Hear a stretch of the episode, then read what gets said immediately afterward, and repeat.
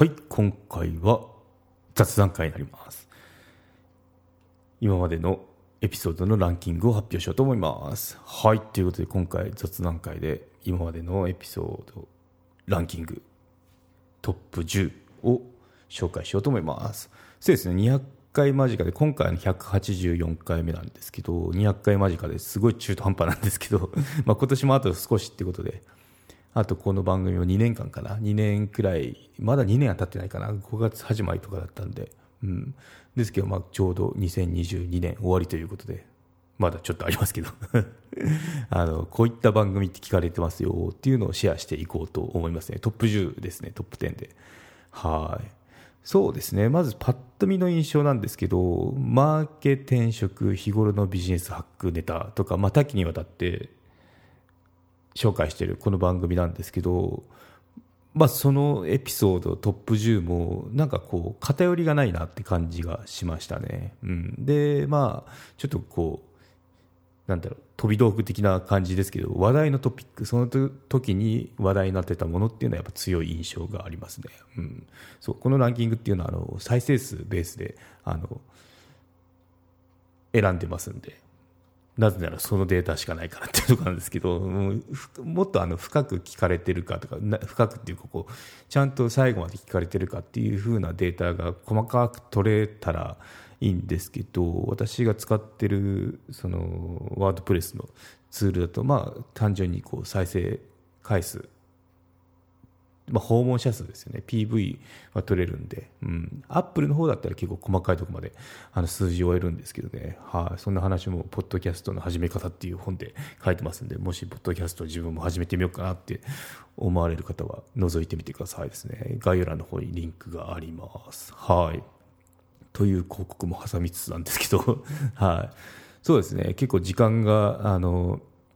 同じ別で運用して運営してるあのメンタルヘルス系の番組はヒロアタメンタル心理ラジオってあるんですけどそこは200回超えてあの同じようなランキングを発表したんですけどその時気づいたのが結構あのパパッと紹介するだけでも10個もあるんで時間に追われるなということが分かりましたね、うん、エピソード番号もあのお伝えしますのでもし聞いてなかっ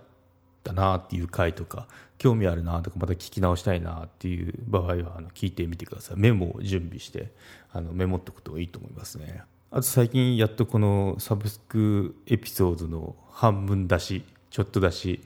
版大放出を完了させたとこなんで、まあ、興味あるなっていう回があったらあのこれを機会に Apple Podcast のサブスク登録の方よろしくお願いしますというとこですよね。はい、ということで宣伝はここまでにして中身に入っていこうと思います。はい。第10位、116番ですね。はい。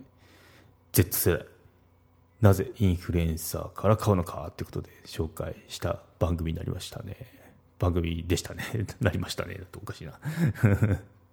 そう。まあ、これだこれは結構意外な特徴があって、まあ、そのインフルエンサーってまあ同じような年とかあと身長体重スタイルとか、まあ、あの服着てインスタに上げてるような人っていうのはその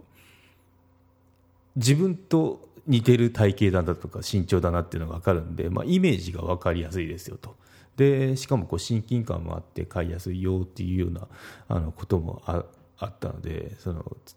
ガチのモデルとかじゃなくて、うん、なのでそういったところがその購買この服買おうかなっていうような時に参考になるっていうのが結構意外だなと思いましたね。はい。はい、次行きましょう。9番。この切り替えすごいですよね。スパーンっていくという。一言言って次みたいな。はい。9番は109回目ですね。スイフトと経費生産について語ってみましたちょうどこの頃あのロシア・ウクライナ戦争始まったばっかででロシアの制裁としてあの海外送金できないようにあの制裁を課しましたよねで SWIFT っていうのはその金融界の核兵器だって言って言われてましたね、うん、なので、まあ、実際そうですよっていうので。で実際に SWIFT 結構あの外国の会社で勤めてたんで使ってたんですよね。経費生産が SWIFT、SWIFT ってまああの要は銀行口座のそのコードなんですけど、例えば三井住友銀行は。こんなコード用って、まあ、ネットであのすぐ出てくるんですけど、まあ、そういったのを伝えてでうちの口座これだからっていうのを教えてで海外から送金される手数料高いみたいな そんな話をしてみました。はい。はい、お次、8番ですね。8番じゃなくて、あの、第8位ですね。はい。110番ですね。エピソード番号。表情は顔に出た方がいいんですかっていうものになります。うん、で、答えはイエスでしたね。うん、イエスでも、まあ、特にリーダーとか、あの、部下いるような、あの、上司に当たるような人っていうのは表情顔出た方がいいよっていうことを言ってましたね。うん、なぜかというと、分かりやすいって大事ですよね。怒ってんのか、あの、嬉しいのかって、こう、なんだろう。無表情だけどめっちゃ怒ってるとかサイコパスじゃないですか。うん、なんでその、ポーカーフェイスも大事ですけどその顔に出てあ今部長怒ってるなっていうの分かった方が周りの人は結構あのなんだろう分かりやすくて安心感ありますよっていう話でしたね。はいお次。第7位。109番ですね。飽き性について語ってますね。はい。飽き性さんのための物事を継続させる方法3つってことで、うん、そうですね。やっぱ私飽き性なんですけど、まあ、そこで飽き性だけどなんかこう継続しないとあのちょっと困るよねって、まあ、このポッドキャストもそうなんですけど、まあ、そういった時にこうすると、まあ、結構継続しやすくなりますよってことを紹介しましたね。はい、その3つなんですけど、まず環境を整えましょうねってことですね。やっぱその、いちいちこう準備しなきゃいけないって結構めんどくさいじゃないですか。なんでもう、すぐこう取りかかれるような環境にしとくっていうのが一つですよと。で、あとは続けることを習慣化ですね。やっぱ習慣になってしまうと、最初は大変だなと思ったことも、あの、なんだろう全然こう無意識状態でできてしまうっていうふうになってくるんで、まあ、そこにはそ3ヶ月3ヶ月じゃない最初は30日